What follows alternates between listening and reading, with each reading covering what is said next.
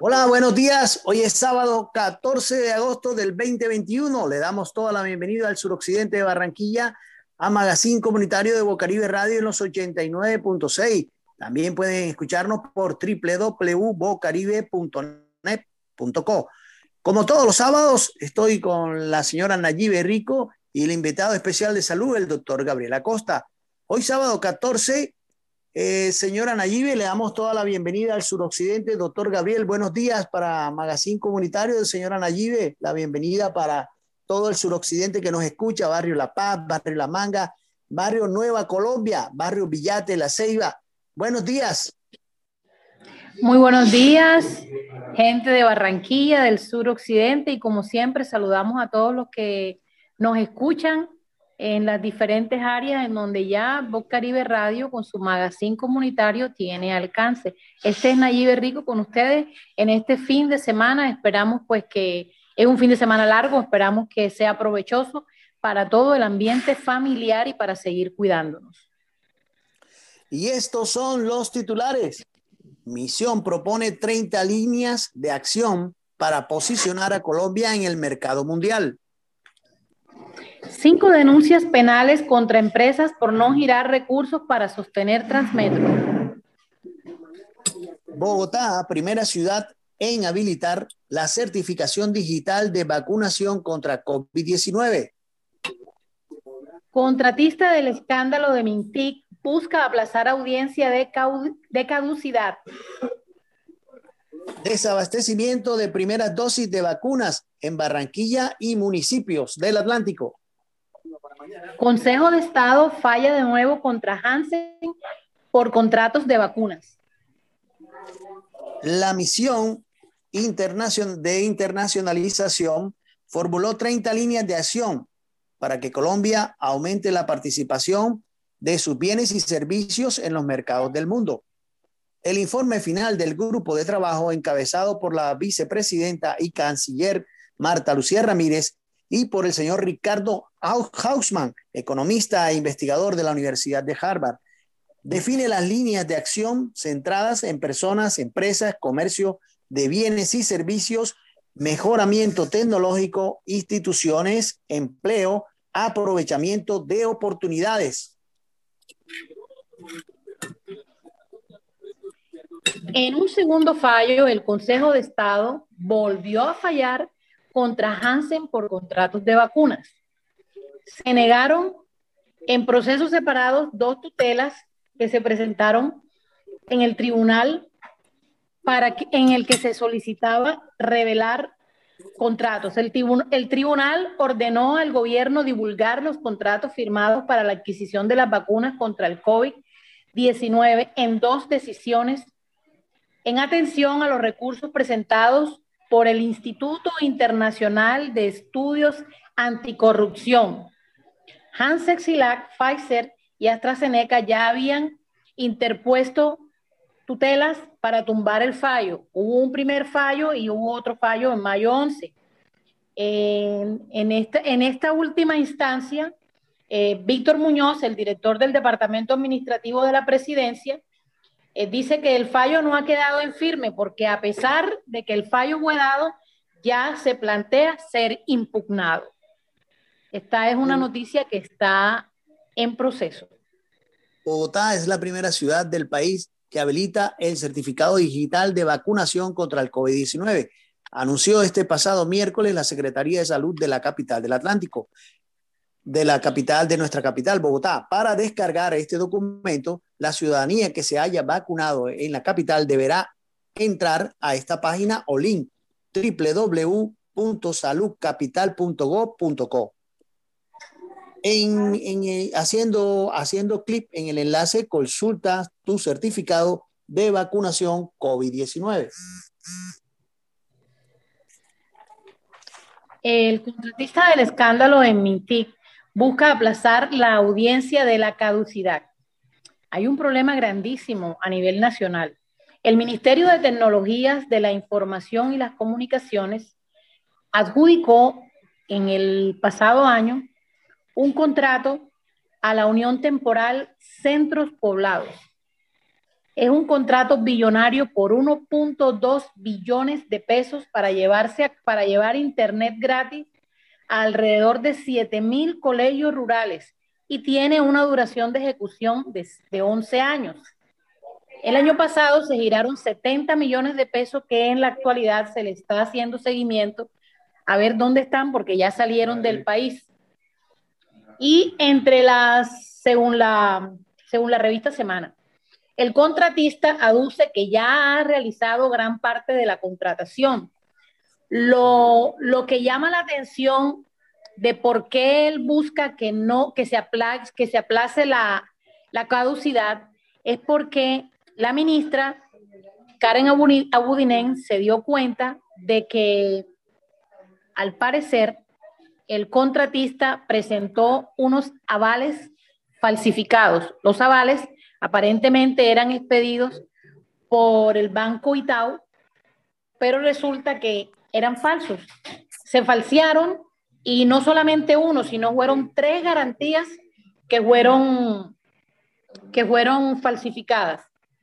No se entiende cómo pudieron pasar estos documentos falsos y es la pregunta que se está haciendo la comunidad y es la pregunta que se hizo incluso la misma ministra, cómo los asesores que ella tiene le dieron pase a toda esta documentación. Afortunadamente, ella se dio cuenta a tiempo y en estos momentos esa contratación está suspendida y el, y el contratista está buscando la forma de que sea aplazada la caducidad. Otra noticia en desarrollo. Así es, así es, grave, grave acusación dentro de eh, eh, pero, pero, pero Guido, me gusta porque las noticias que estamos dando están soplando como unos vientos de anticorrupción, si te das cuenta. O sea, se están denunciando las cosas, no se está permitiendo que se sigan haciendo eh, desvíos de los dineros del Estado, se está vigilando porque se cumplan las obras. Y siento que es como una obra mancomunada entre eh, la comunicación y los mismos, eh, los mismos funcionarios públicos es un ambiente muy positivo para nuestra nación. Así es, dentro de eso pues está también las contrataciones de lo que es las vacunas. Por ejemplo, del desabastecimiento de las primeras vacunas en Barranquilla, de la primera dosis. En Barranquilla, en los municipios, no es un secreto. Vive en un momento de incertidumbre en donde las primeras dosis de vacunación anti-COVID son escasas. Así lo confirmaron los secretarios de salud del distrito, Humberto Mendoza, y del Atlántico, la señora Alma Solano. Se espera que lleguen al país de Pfizer, Sinovac y AstraZeneca. Los secretarios expresaron que sí hay segunda dosis de Pfizer y Sinovac y AstraZeneca, pero también hay algunas dudosas contrataciones que se vienen dando y también están dentro de las investigaciones de la Procuraduría. Otra noticia, señora Nayibe. Por supuesto, más denuncias. Por eso te digo, hay un ambiente muy excelente. Hay cinco, cinco denuncias eh, contra empresas por negar los recursos para sostener el Transmetro. La AMB radicó cinco denuncias penales contra el transporte público colectivo, TPC, debido a que las empresas del colectivo Transmecar, Coatlántico, Cotranorte, Cotrasol y, Lola, y Lolaya han incumplido en el giro de los recaudos establecidos en el Fondo de Estabilización Monetaria. Así, así más o menos se estaba contando, proyectando, presupuestando que entraran unos 6.500 millones y esto no han entrado. La forma en cómo se pretende que, o se proyectó que eso ingresara, es que a partir del año 2018, el valor del transporte público se incluyó, se le agregó 100 pesos. Y estos 100 pesos eran recaudados por las TPC y ellos debían girarlos. Y al parecer, a la fecha, los representantes legales de estas instituciones no han hecho el giro para poder satisfacer todas las necesidades que eh, tiene eh, Transmetro. Entonces es otra noticia que también está en desarrollo, pero ya las fueron presentadas las denuncias. Así es, hemos vivido en la ciudad eh, un afán, digamos, de, digamos, de poder transportarnos de un lado a otro. Y también pues tenemos la posibilidad de que, de que ese transmetro que ya las personas sobre todo los jóvenes, vienen acostumbrados a tomarlo del sur hacia el norte, del norte hacia el occidente o hacia el oriente, pues es una falencia que se viene presentando dentro de la ciudad. Seguimos en Magazine Comunitario de Bocaribe Radio en los 89.6. También nos pueden escuchar en www.bocaribe.net.co. Digamos que, como todos los sábados, tenemos al doctor Gabriel Acosta de Productos Natura Costa. Es la persona encargada de darnos una información muy importante que, que nos dice la pregunta de la señora Nayibe, nos cuestiona sobre cómo sería la posibilidad de esa tercera dosis. A la pregunta, señora Nayibe, recuérdenla, disculpe.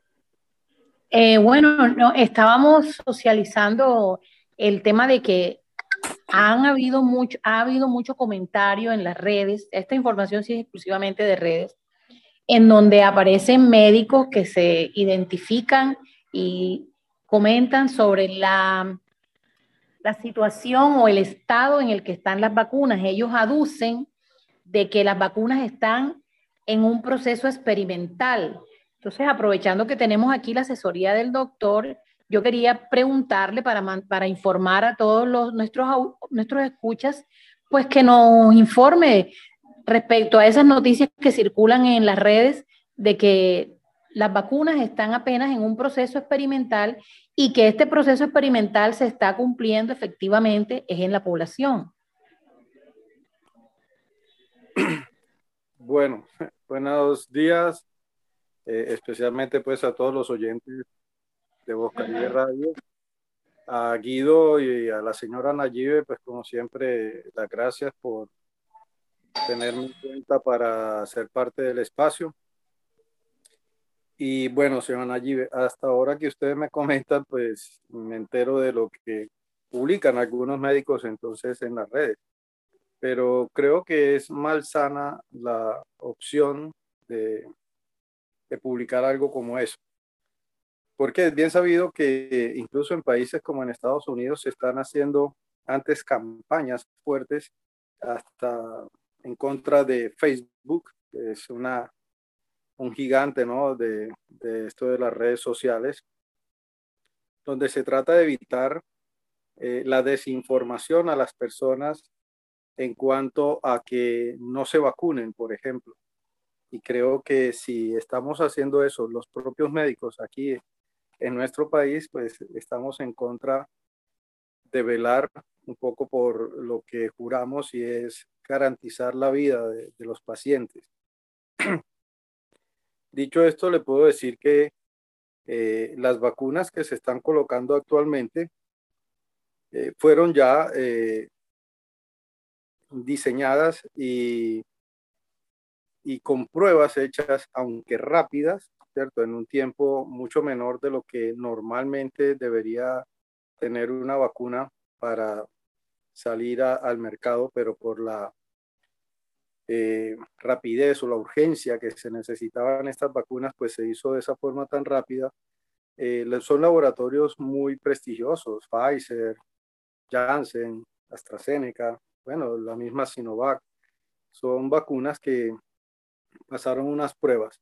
Como tal, pues no son vacunas realmente, ¿cierto? O sea, no se podría llamar vacuna porque no son gérmenes atenuados los que se están aplicando a las personas, pero sí son eh, eh, productos que eh, hacen las veces de, de, una vacuna, casi, porque lo que hacen es prevenirnos, ¿no? O sea, prevenir la, la parte de, de que la enfermedad tome un rumbo más drástico y nos pudiera llevar a, a la muerte aunque hay personas que incluso han muerto con las dos dosis de la vacuna, pero sí hemos visto que la, el índice de mortalidad por COVID ha disminuido y ustedes mismos lo pueden ver, ¿cierto? Porque hoy las, las tasas de mortalidad han bajado y esto se debe a que la gran mayoría de la población, sobre todo adulta, que, que es la que tiene más comorbilidades, pues eh, se han vacunado.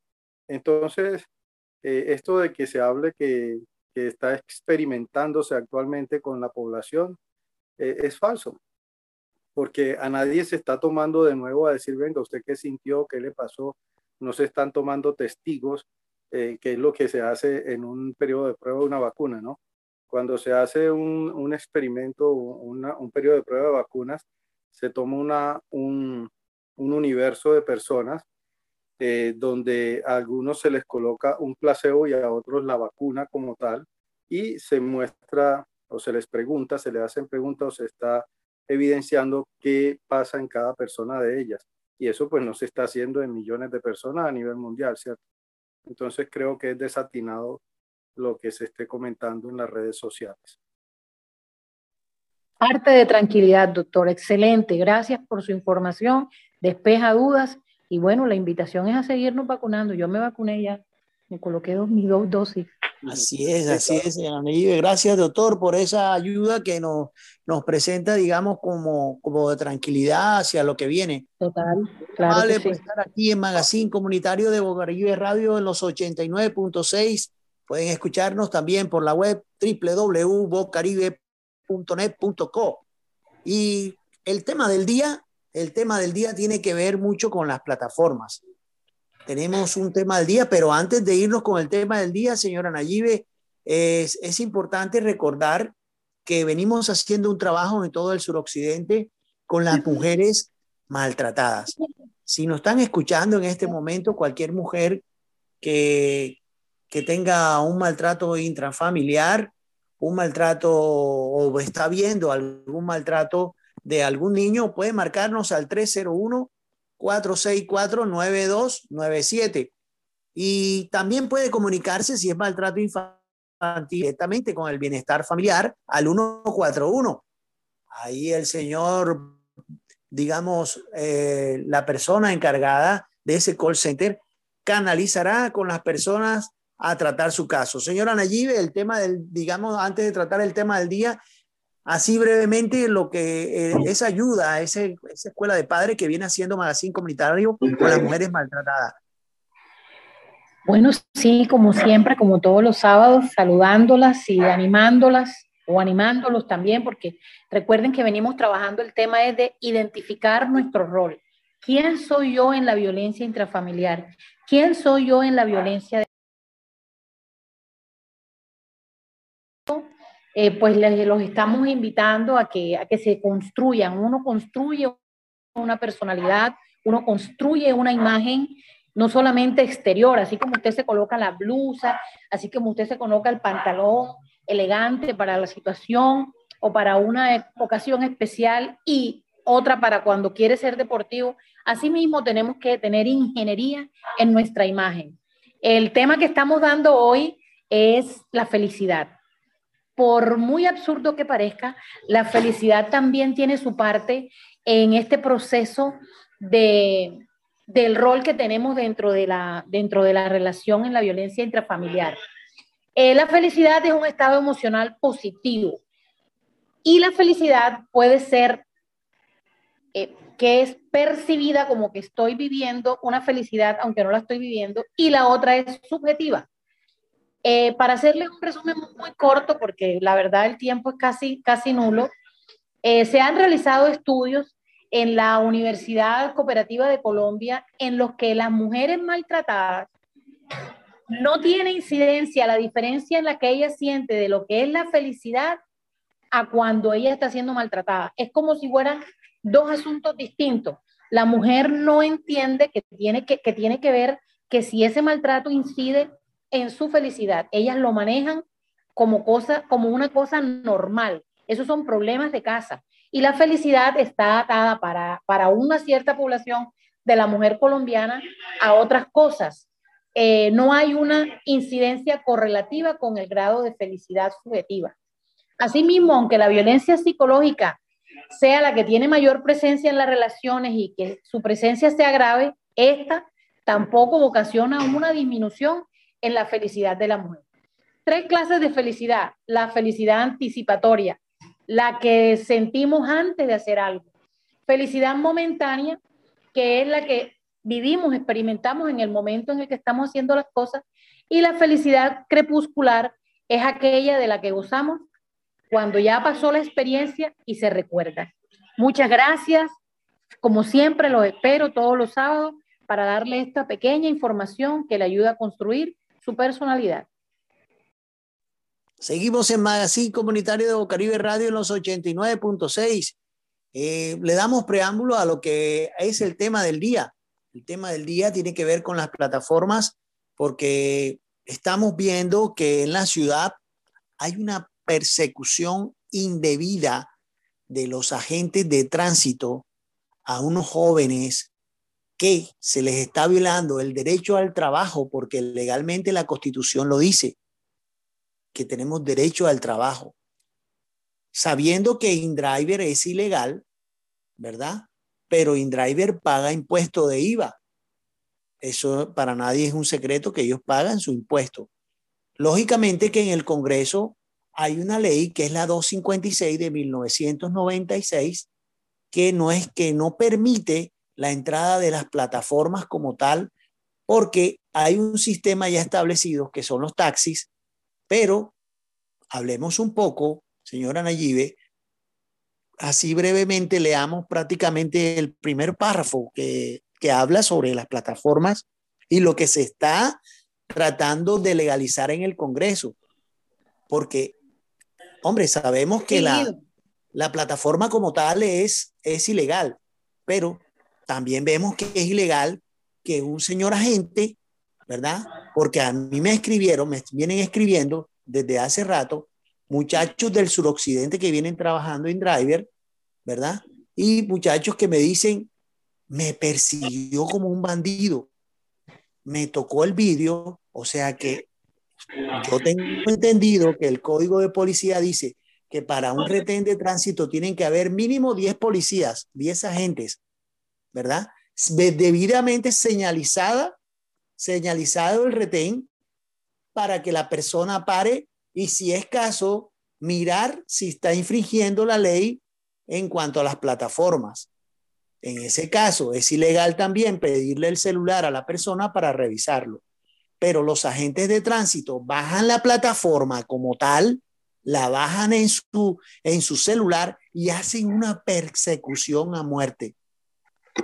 Mucha tristeza, señor alcalde señora eh, secretaria de tránsito o secretario de tránsito, ¿qué está pasando con esta situación?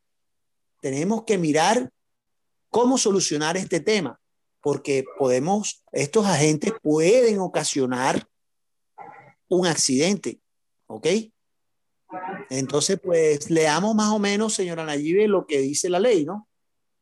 Bueno, eh, estaba, estaba a punto de, informarte, Guido, que el Congreso ahora sí ha considerado las plataformas eh, digitales de transporte. ellas han entrado en, una cosa, en, en una acción o en un proceso. Fue aprobado el proceso que se llama el informe de ponencia. Una vez que este informe de ponencia es aprobado, ella entra a cuatro debates y está a esos mismos cuatro debates de convertirse en ley. Es decir, y tiene, tiene más, más o menos unos 40 senadores que están eh, apoyando esta, esta, esta, este informe de ponencia, porque la verdad es una, la verdad es una situación bastante, es una situación bastante difícil porque, porque por ejemplo, ese es una, el, en estos momentos lo que se necesita es que se, se nutra se, de herramientas de trabajo a la población. Venimos de un espacio muy largo en el que la gente estuvo sin trabajo. Y entonces, pues lo menos que el pueblo está esperando es que podamos entrar a la parte productiva para suplir precisamente con todos estos compromisos, como son los servicios, para que la población esté contenta, para evitar el vandalismo, para evitar la delincuencia. Y las personas han encontrado en estas plataformas cierta ayuda para trabajar de una forma honesta, porque se presta un servicio por el cual se cobra. Estamos en un momento en el que la, no se ha legislado para que esta actividad tenga algún beneficio para, para la cartera así es, administrativa del país. Así es, señora pues, También hay que decir, también hay que decir algo que es muy importante. que dice la ley ahí en, en el escrito. Dice que pues los cupos de los taxis se van a quitar. Eso quiere decir de que se le va a colocar un impuesto a estas plataformas para que paguen ese cupo, el cual los taxis ya pagaron y tienen derecho de trabajar. Ese impuesto en esa nueva ley que viene, que es la que reemplazaría la ley 256 de 1996, esa, esta nueva ley que está haciendo el Congreso le permitirá a esas empresas de taxis de de no sacar más cupo para ellos. ¿Por qué? Porque las plataformas le pagarán, digamos así, un impuesto del 1 o no sé qué impuesto del 1% es lo que parece que se va a dar para que ese, impuesto, ese, perdón, ese porcentaje vaya a las empresas de taxi que ya pagaron su cupo, ¿verdad? no, Guido, y es una competencia, disculpa, es una competencia sana, porque lo que se va a tratar es como de equilibrar eh, la cancha entre los taxis y la plataforma. De esta forma los ciudadanos escojan en lo que ellos quieren moverse. Es lo que comenta a, la Cámara por Bogotá eh, el representante de la Alianza Verde, Mauricio Toro, uno de los, de los congresistas que precisamente tiene el liderazgo de esta reglamentación. Sí, correcto, porque es que, o sea, la persecución que hace la policía también es ilegal. También es ilegal. Y tengo entendido de que algunos, algunos muchachos les han pedido algo de dinero dentro del, vehículo, ¿verdad? Le han pedido dinero y no voy a citar nombres, pero sí me dice un joven que a algunos policías le preguntaban, ¿cuánto llevas? O sea, si, si el policía te pregunta, ¿cuánto llevas? Eso quiere decir, si la persona le contesta, no, llevo 70, 80, ¿verdad? Entonces, no, este, ya yo te voy a, llevar para allá, no te voy a pedir la grúa, te voy a tratar chévere y vas para allá, para los patios. O sea, no me parece, no me parece la forma adecuada de hablar de un agente de tránsito que ha hecho una escuela, una escuela de policía de una forma honrada y honesta y le ha enseñado principios. Porque la verdad es que en las escuelas no les enseñan eso. Las enseñan, les enseñan cosas buenas.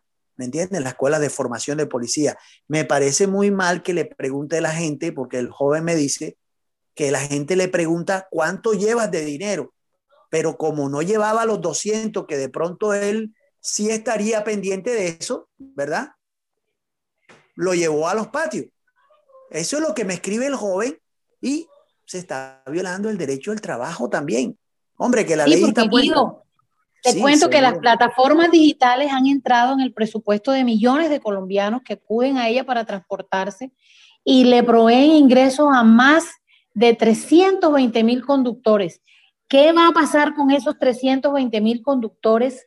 O sea, es, una, es un número de empleados muy alto. Y la verdad, eh, hay mucho cuestionamiento. Eh, como dices tú, lo llaman a uno, le escriben a uno, preguntan de manera interna este, ven acá, pero ¿qué están haciendo? ¿Qué está pasando? Porque la policía está como muy encima, la gente se pregunta esas cosas. Si está la gente trabajando eh, y si los procesos son legales, perdón, son irregulares y al final tienen que devolver los vehículos, ¿sí vale la pena que el tránsito invierta personal, recurso humano para esto? Sí, porque señora Nayib, fíjese que son cinco días que demora, que también es ilegal porque está haciendo una captura ilegal, porque esa gente baja la plataforma y persigue como un bandido a ese muchacho que lo puede hacer estrellar. Qué tristeza, ¿verdad? para eso tenemos, tenemos, en, eh, tenemos aquí en el programa a la doctora Adela Bellío. La doctora Adela Bellío nos va a resolver esos interrogantes de la parte jurídica, de la parte legal, porque ambas partes están infringiendo la ley. No solamente la plataforma, sino la forma de la captura y, la demás, y además los cinco días que permanece el vehículo de los patios, que también es ilegal. ¿Por qué?